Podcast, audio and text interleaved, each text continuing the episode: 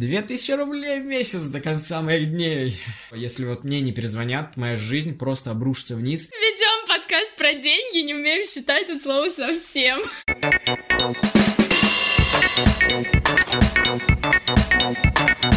Всем привет! Это подкаст «Плюс-минус деньги». История о молодых людях, которые любыми способами пытаются заработать свои первые деньги. А мы, Диана и Полина, параллельно думаем над нашим заработком. И при этом стараемся не повторить ошибки наших гостей. А успешными историями замотивировать себя и вас. Давайте с нами.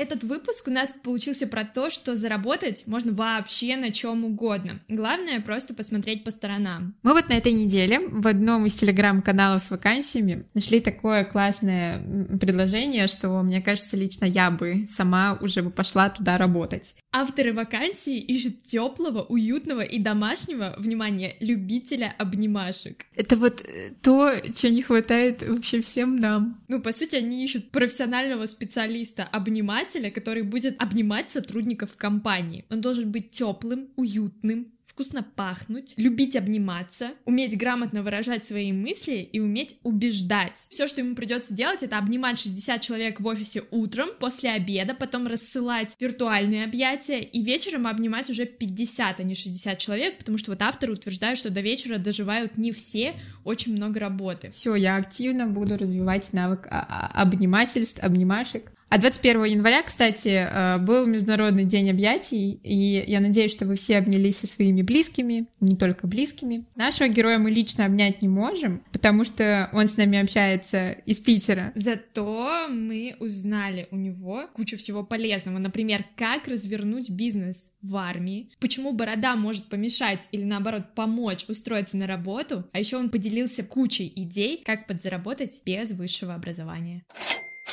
Рома, привет! Привет. Привет. Нам известно, что Рома изначально хотел быть актером, поступать в театральный. Расскажи нам, пожалуйста, про то, как у тебя это начиналось и к чему вообще тебя все это привело. Я вообще родился так же, как и Диана в Караганде, и весь мой творческий путь начинался исключительно из Караганды. Первоначально я обучался в театральной студии, после чего у меня сформировалось такое ярое желание поступить в театральный университет. Это дошло до того, что я сподвигнул своих родителей переехать а, в другую страну, в Россию, а именно в Москву. Все, я переехал, учился 11 класс, и мне а, нужно было поступать. Все закончилось не очень хорошо, я не поступил, не знаю по каким причинам, наверное, не настолько профессионал, как я на тот момент думал. В какие вузы ты пробовался? Я пробовал в три города, это в Питере, в Москве и в Ярославле. И никуда не получилось? Да, да, да. Меня могли принять в Ярославле, но только на другой факультет. Актер театра кукол, короче короче, я такой, нет, спасибо большое, все, я уехал. Короче, все, я не поступил, понял, что мне нужно идти в армию. Так начинаются лучшие истории. Да, меня забрали в армию. А самое главное, я, короче, видосики на ютубе смотрел, такой думаю, так, ну, как там нужно себя вести. И там, короче, чувак рассказывал, что он служил в Хабаровске, говорит, 7 дней ехал на поезде. Я такой думаю, хоть бы не 7 дней. По итогу меня отправили в Владивосток. С Владивостока началось э, мое такое прибыльное дело. Мы продавали шаурму, но я как был отчасти совладелец такого сформированного типа бизнеса. Моя основная стезя была это никотиновые э, подушечки, вот, снюс. Но достаточно было прибыльно. Подожди, шаурма и снюс — это разные вещи. Ну, это просто как подарок шло. Нет, это просто...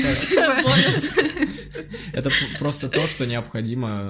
Э, там, там хочется кушать и курить, а это такая альтернатива. И как вы это проворачивали? Нам нужно было договориться сначала со старшиной, который оставался с нами э, в эту ночь. И все доходило до того, что когда мы уже все наладили, у нас был, мы называли чувака бегунок. Целенаправленный пацанчик знал, куда, как ему в какое время пробежать, где скрыться. В Владивостоке там еще такой ландшафт, типа горный, что ли. И туман очень э, густо стоит по вечерам, поэтому ему э, приходилось обходить какие-то такие пути, где, например, могут его засечь военнослужащие. И э, доходило до того, что э, старшина подходит к тебе и говорит, что, типа, я сегодня остаюсь на смене старший. Мы такие, ну да, мы понимаем. Он такой, ну я сегодня старший.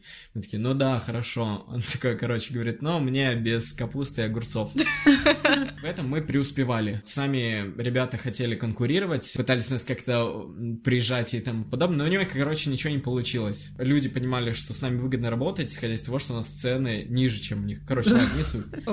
Ну Обалдеть, вот. то есть и... там э, целая конкуренция рыночная внутри. Конечно, вашего... конечно, конечно, да, да, да, да. Там, короче, продавали на свай, который категорично запрещали. Мне удалось, я думаю, что это моя такая военная ачивка в Владивостоке, что я вытеснил, короче, на свай и э, начал распространять снюс. Если я не ошибаюсь, сейчас снюс тоже запрещен для продажи официальной. Я еще старался в соседние роты продавать, но это не очень получалось, потому что нам запрещали выходить на улицу, мы в основном проводили время в своем корпусе. Ты служил в морфлоте, правильно? Да, мы проходили, получается, обучение в Владивостоке, после чего нас перебросили в Севастополь. Нас забирали там не всех, забрали всего около 40 человек из всей части. Вот, и мы полетели туда на самолете. Там ребята оставались в Владивостоке, он такой говорит, Ром, ну ты же уезжаешь? Я такой, да. Он говорит, слушай, а я пока здесь остаюсь, а можешь контакты оставить, типа, поставщика? Там снился, вот, чтобы я, типа, продолжил.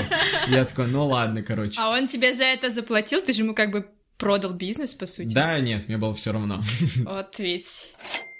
На корабле там такая же система, а, что тебя редко выпускали выйти на сушу. Ты, короче, мог пройти 100 метров до магазина, да, только лишь с военнослужащим и тот, который старше по званию, чтобы там тебя военная полиция не остановила. Мы находимся на корабле, кушать тоже хочется, еда пресная, вода соленая, такая ситуация. И надо было тоже что-то продавать. Мы ушли, получается, в поход боевой на 60 суток. Я попросил родителей, чтобы они мне прислали два блока сигарет, вот, чтобы я в будущем продал. Но у меня их, короче, стырили. Понял, что все равно что-то нужно продавать. Получилось так, что мы сначала пришли в Сирию, мы там проходили боевую службу. Стояли на, типа, рубеже обороны. Там случались такие интересные моменты, исходя из которых э, теперь я жду документ э, ветеран боевых действий. Жесть вот. какая. А тебе за это не выплачивали никак? Я сейчас э, получу документ, и будут выплачивать целых 2000 рублей в месяц до конца моих дней. Заживешь? Это больше, чем моя стипендия. Да, и моя, которой, в принципе, нету. Вау. И там, короче, был магазинчик. Там очень дешево, потому что денег нет. Вот, там было на самом деле прикольно, чуваки молодые стоят с автоматами. Ладно, короче, я там купил блок сигарет, он стоил 6 долларов. Ну, короче, на одной пачке сигарет у меня маржинальность вырастала до 500%, потому что сигарет нет. Ну, короче, это очень много было. Спасибо, вот, что объяснил нет, нам и... так, так Сейчас высчитаем. Ведем про деньги, не умеем считать это слово совсем. Мне порой просто стыдно даже за такие моменты. Там на самом деле те, кто очень был эм, склонен к никотину, короче, они уходили в дикие долги, когда они приходили Ужас в порт. какой. Я, короче, стоял на вахте, я сижу, получается, ну, в такой комнатушке, мимо меня постоянно ребята ходят курить. И я взял на листочке, написал, что там пачка сигарет столько-то, поштучно столько-то, и вот ко мне как в ларек, типа, приходили и э, приобретали эти сигареты. И все в основном давали монетками, кто где там, где нашел, тот и принес, короче. Вот, и старшине я принес вот такой кулечек, короче, металлических монет. А выкупал я у него, ну, такую за символическую, типа, цену, там, может быть, тысяча рублей или где-то так. Вот, он говорит, а ты можешь мне бумажку, типа, принести? Я говорю, какой бумажка, где я ее возьму? Как менялась твоя геопозиция после армии? Где ты оказался? Приехал в Москву, к родителям. Планировал просто после армии сразу же там через пару дней поехать в Питер отдохнуть, потому что у меня были там друзья из Караганды и будущая девушка. Я приехал в Петербург, я начал видеться с друзьями, я начал общаться с вот с нынешней девушкой, и у нас все загорелось. И как бы я не думая понял, что мне нужно переезжать. Если я не перееду сейчас, э, потом, непонятно когда, может быть, это вообще не случится, вот, и вплоть доходило до того, что я когда уже вернулся в Москву на новогодние праздники, ну, я сказал родителям, я приеду к вам на Новый год, и потом сразу же я уеду обратно в Питер, типа, жить. Они, короче, были очень шокированы, ну, не очень, э, очень трудно было перенести э, данную ситуацию, потому что у меня год не было, плюс ко всему еще вот ситуация с Сирией, и напряженно все было. Ну, постепенно-постепенно они адаптировали, за это им большое спасибо. Ты же еще говорил, что они переехали в Москву из-за того, что ты хотел поступить. Да, да. А да. ты думал о том, что ты хочешь и... продолжить поступать в театральный? Э, да, я понял, что, в принципе, я перееду, э, начну вести свою уже взрослую такую жизнь, но все равно идея о поступлении у меня еще оставалась на тот момент. Все, я говорю, ну слушайте, мне нужно просто стартап. Они говорят, ладно, хорошо, мы тебе дадим денег. Я говорю, я вам обязательно отдам. Они говорят, отдашь? Хорошо, не отдашь? Ну ладно. И вот я взял 27 тысяч, и э, у меня не было права на ошибки, на ошибку. Все, я приехал, и э, начал жить совместно со своей девушкой. И тут я понял, что, во-первых, мне нужно искать работу. Я думал, что я найду работу в течение трех дней. Неделя это просто максимум. Потому что я понимал, деньги постепенно уходят, мне нужно как-то зарабатывать или что-то искать. Понял, что я легко всему обучусь. Поэтому я начал отправлять свою вакансию, начиная от аниматоров, вот, заканчивая там фрезеровщиками, токарями и так далее. Потом такой думаю, блин, я же еще на мебельном цеху работал, в принципе, можно и туда попробовать. Просто вот. И все варианты. Э, у меня еще была внутри идея о том, что я хочу поступать, но исходя из того, что я столкнулся столкнулся с финансовыми трудностями. Мне говорили, в актерском направлении денег нет. В каком-то периоду времени я вообще подумал, что это не моя мечта, а это желание, сформированное обществом. Типа, все верили в то, что я поступлю, все верили, что я должен там учиться.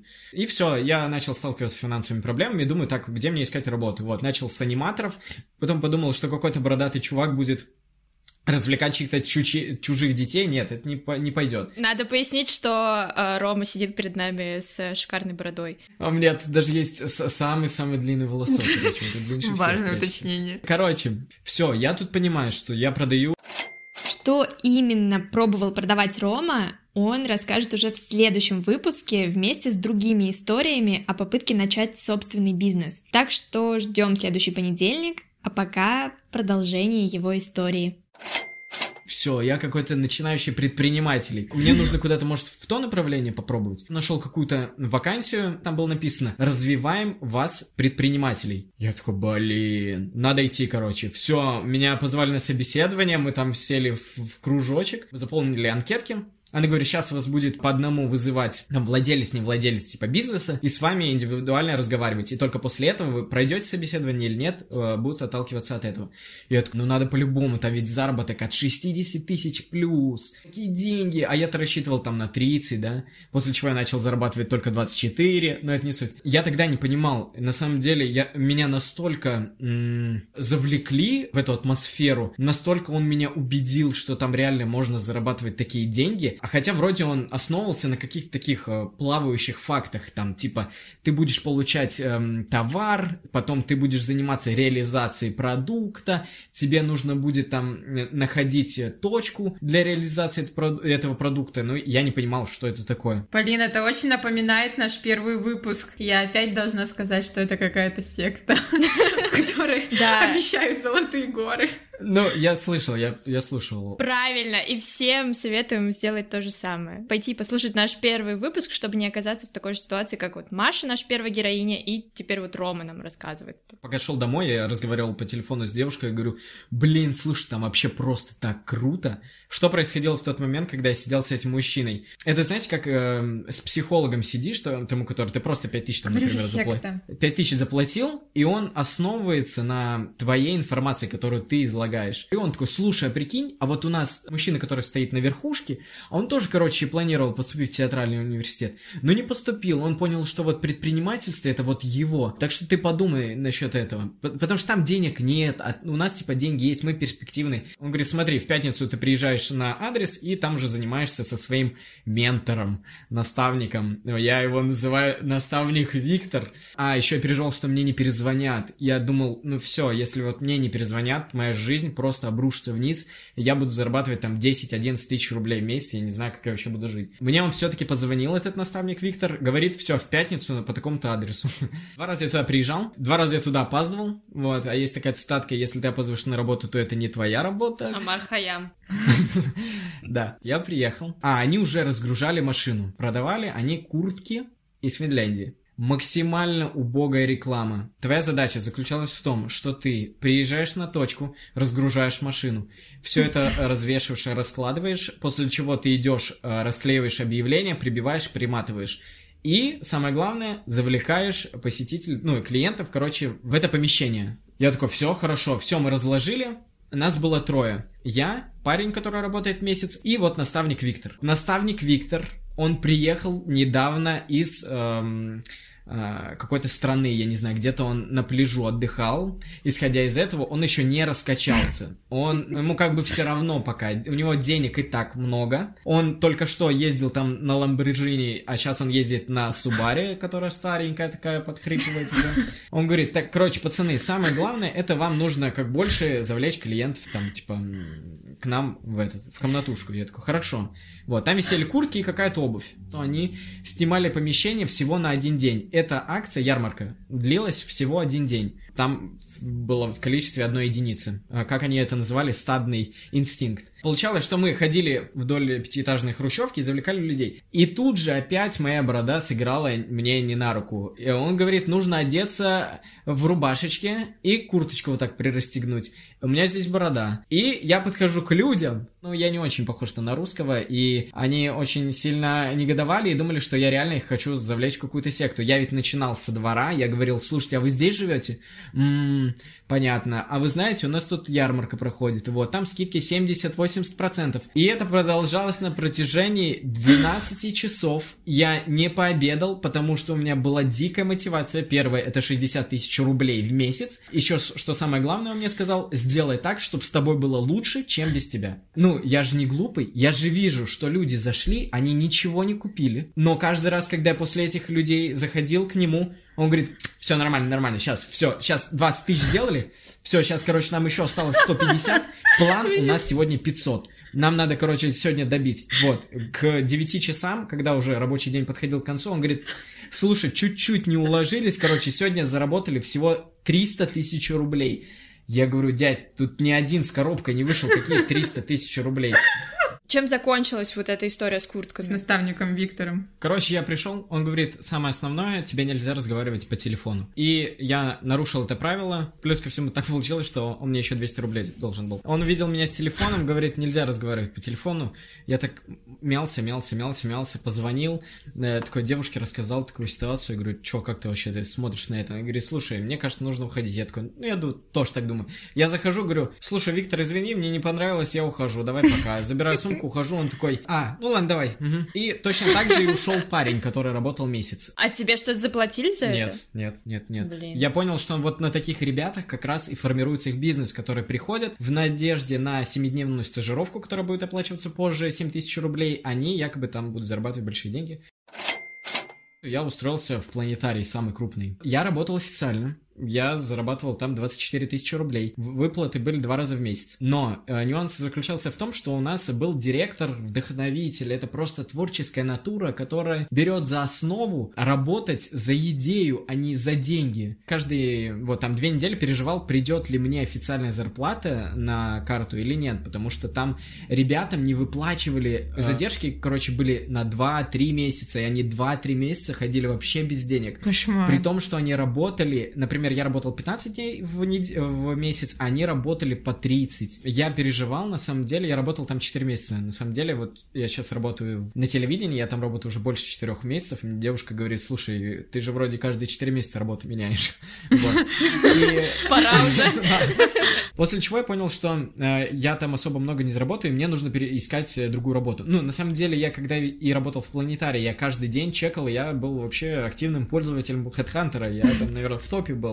У меня там кликов около тысячи, короче, на разные вакансии. И я нашел, короче, вакансию администратора миграционного центра. А в планетарии тебе заплатили? Да, заплатили. И на том спасибо. Когда официальный договор, ты же должен отработать, типа, и потом только, если ты не отрабатываешь, тебе могут не выплатить. Я, короче, договорился с ними так. Я говорю, слушайте, мне вот надо очень срочно уехать на две недели, но я постараюсь э, брать эти выходы, но может не получиться. Рассчитывал на то, что в течение двух недель мне выплатят зарплату, и я просто больше не появлюсь. А в этот момент я уже буду работать в миграционном центре. У меня эта афера провернулась, короче. Я это запомнил. Я устроился в миграционный центр. Когда я пришел на собеседование, до собеседования девушка говорит, слушай, а, в принципе, можно написать, что у тебя там есть неоконченное, там, может, высшее образование, или, может, высшее образование. Я такой, блин, мне кажется, это не проканает. Ну, так вообще, типа, спроса больше на таких ребят. Я такой, слушай, ну давай попробуем. Я это поменял в разделе, но не был к этому готов. Я пришел на собеседование, говорит, а у тебя неоконченное высшее, да? Я такой, Ну, да, я там в Москве, короче, учился полгодика. А потом меня в армию забрали. Слушай, я вуз уже не помню, что там было. И она такая, ну хорошо, короче, мы тебе перезвоним. Вот, надо было за заполнить анкету. Все, я заполнил, он говорит, все, можешь приходить. Моя задача первоначально заключалась э, в том, чтобы я водил иностранцев с, с пункта А в пункт Б, чтобы они не заблудились. Потому что они вообще ничего не понимают и куда идти, как, ну трех соснах могут э, запутаться. Я согласна. Если ты был в московском миграционном центре, то я тоже там захожу такая, и ничего не понятно. Хотя сейчас там сделали очень удобно. Там для тупых большие такие русские буквы, типа Б-банк, Б-медицина. И все равно ко мне подходят люди, которые видят, что я тоже пришла туда зачем-то. Скажите, пожалуйста, где банк? Я говорю, вот же Б, буква Б, банк. Они такие, где? Так что важная профессия. Московский миграционный центр э, решил сэкономить на администраторах, и вместо них поставил вот эти вот большие буквы. Да. На самом деле мы такие были палочки-выручалочки, потому что... А, еще как раз тогда пандемия началась, и удивительно, что я вообще ушел на ту работу, и там был парень, у которого была задача просто мерить градусником температуру. Все, единственное, что он делал, и, короче, это была полноценная работа. Ты официально оформился в миграционный центр без высшего образования, сказав, что у тебя неоконченное высшее, тебя никто не проверил, тебе выплачивали зарплату, и то есть то, что люди учатся ну, блин, что ты удивляешься, блин, это же не посольство какое-то, ну... Ну, так все равно, это же госорган, миграционная служба. Ты просто там не была. Ну, да, и что? Но на самом деле там так рутина, там так вообще скучно, и мне приходилось вообще, по сути, себя развлекать. Меня повысили, и я теперь уже не водил иностранцев, я, короче, э, работал с документами. А я поняла, я поняла, почему тебя туда взяли. Все из-за бороды. Да. Ну, может быть. Ходит за своих и сразу располагает. Да-да-да. Да-да-да.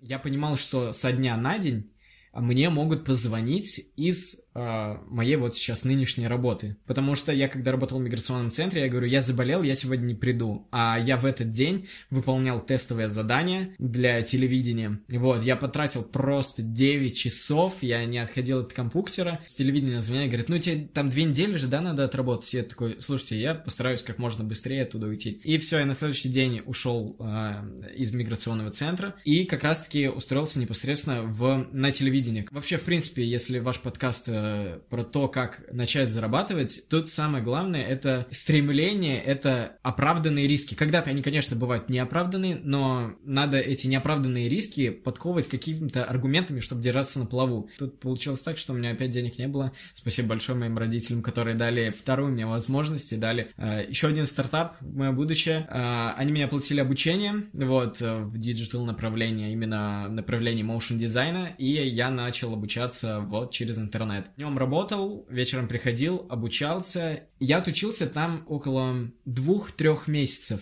Во-первых, я с компьютером не в ладах был. Вот, моя, мое направление это было сцена, все, я актер, там вот это все связано с компьютером, вот эти всякие железки, это не мое, я это не понимаю, я не хочу это понимать. Платить деньги за то, что ты сделал какой-то там креатив в Инстаграме, я думал, что это из э, ряда фантастики. По сути, ты просто сидишь, делаешь ту же самую работу, не напрягаясь, да, и за это получаешь деньги. Ну, не напрягаясь условно, в этой сфере тоже уже большая конкуренция, и чтобы стать как бы крутым специалистом в этой области, тоже придется поднапрячься в каком-то смысле. Просто, что это не физический труд, а скорее такой интеллектуально-креативный. Да, это я согласен. Пока, короче, я работал на телевидении, мне же это было интересно, я брал какие-то фриланс-работы. Сначала основывался на каких-то фриланс-биржах, но это просто тупо трата денег, я так понял. Не знаю, может кто-то на этом зарабатывает. Во-первых, там очень дико сбивают рынок, потому что приходят такие нубчики, которые могут там смонтировать 10-часовую версию видеоролика за 150 рублей, да? Конкуренция очень высокая. Я взял один заказ, я же тогда все равно немножко стремновато, типа, блин, как сначала деньги просить или потом в ватермарке ставить или нет? А вдруг человек подумает, что ты его не уважаешь? Ну, давай, наверное, 50% до, 50% после. Я еще даже не приступил, он мне скинул. По итогу я все сделал, ему отправил. Там были какие-то, конечно, минимальные правки. На протяжении двух месяцев я ему писал и говорил, когда ты мне отдашь деньги, привет, что, как дела? Он говорит, слушай, капец, Капец, задач столько, работы столько вообще. У меня нет времени даже в банк сходить. А я говорю, ну, отдай из своих денег, я там не знаю, или если у вас сейчас в компании нет.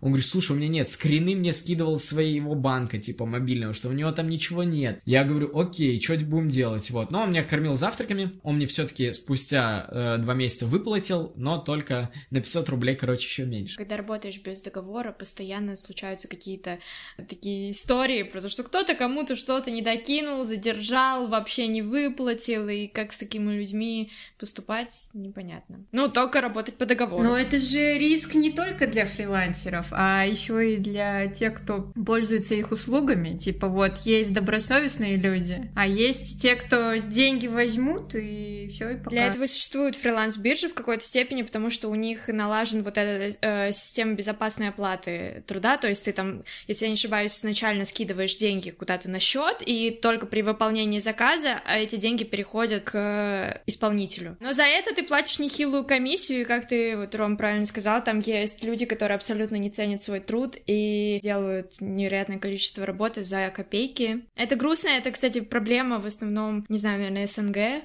России. Ну, я тоже так выполняла какую-то работу, и меня просто заблокировали потом. В какой-то момент поменялся владелец в одном шоуруме, и девушка такая, а все, я сейчас руковожу этим, я в ваших э, услугах не нуждаюсь, так что блокнула меня просто везде. Ну, это противно, я говорю, это просто, типа, на совести у людей остается, и потом просто сказывается на доверии к другим людям, и ты уже не можешь нормальные отношения рабочие выстраивать с другими работодателями, это неприятно. К нашему диалогу диалогу вот именно про СНГ. Мне сейчас посчастливилось, я работаю с чуваком, он получается рэпер, он из, Лос- э, из Лос-Антеса, короче, из Лос-Анджелеса. Кто зайдет на мой аккаунт, Quitco Project, может увидеть. Я, короче, начал делать э, подсветку этих э, татуировок неонными линиями и подсмотрел, что один парень тоже э, этим занимается, короче, и я назвал себя отчасти таким, типа, падальщиком. У него очень много комментариев, и эти комментарии никто, короче,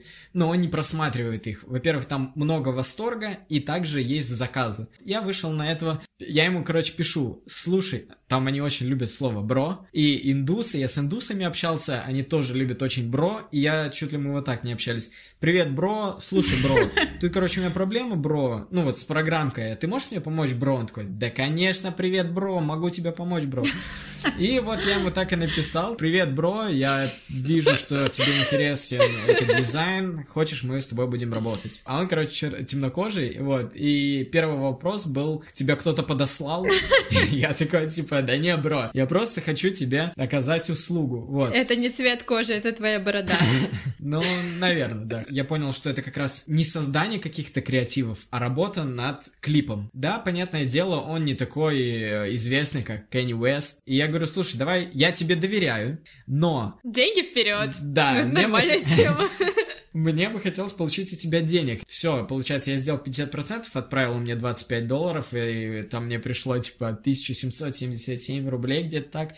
Я такой, мой первый иностранный просто перевод, мой заработок. Это просто нужно рисковать, нужно пробовать и всегда быть в поиске и думать об этом. Ведь мысли-то материально, да, Диана? Вот, просто для слушателей, я когда слушал их подкасты, я предполагал, что, может быть, если они меня позовут, я им тоже что-нибудь расскажу, и вот я сейчас здесь. Так что думайте, мечтайте, и у вас все сбудется. Я хотела спросить про театр и вот это все. Ты эти идеи уже окончательно отбросил и, и, и наслаждаешься тем, что есть сейчас? Или ты планируешь Потом когда-нибудь. Там, короче, была вакансия. Набирали труппу актеров. Театр, конечно, там в прямом смысле слова площадь 2 на 4. Очень маленькое пространство. Просто вообще. И я что-то сидел, мне девушка скинула, говорит, может, попробуешь? Я такой, блин, да что-то не очень хочу. Надо или нет? Она говорит, ну, может, надо. Я такой, ну, ладно, короче. Твоя вот. девушка выступает в роли твоего личного менеджера, мне кажется. Это круто. Да, это очень классно. Да, я согласен. Меня, короче, взяли в эту труппу, но она усугубила все тем, что, типа, у нас нет денег, мы хотим зарабатывать, но мы не можем, и все, я эту идею окончательно оставил, потому что денег нет, а мне это самое но главное. Сейчас у тебя тоже очень творческая деятельность, да, по сути. Просто совсем в другое Да, я согласен, да. Ушел. Да. Интересно слушать, как тебя швыряло вообще по жизни, какие разные э, способы заработка ты пробовал, и... Я-то только 20 лет, еще мы не знаем, что будет дальше. Ром, спасибо тебе большое за то, что за столько идей для заработка. И mm-hmm. просто за то, что это, это как-то, знаете, очень расширяет твое сознание. И Ты просто как... сначала сидишь и думаешь, что можно зарабатывать только вот пойдешь в университет, получишь профессию, по профессии заработаешь. А тут получается, что ты... Да это же, это вообще... На чем угодно Ты учишься угодно. тому, что все завязано не вот на этих знаниях, а на том, насколько у тебя смекалка развита. И вообще, не знаю, лично меня это как-то э, расслабило и подняло мне настроение, что не все так плохо. Говорим тебе спасибо большое за уделенное определенное время. И нашим слушателям тоже желаем не сдаваться и искать возможности учиться чему-то не только в универе, в школе. А по поводу других вариантов заработка, вы можете узнать, послушав наши другие выпуски. Выбирайте удобную для вас площадку, слушайте, ставьте сердечки, звездочки, пишите комментарии и подписывайтесь на наш телеграм-канал. Всем пока-пока.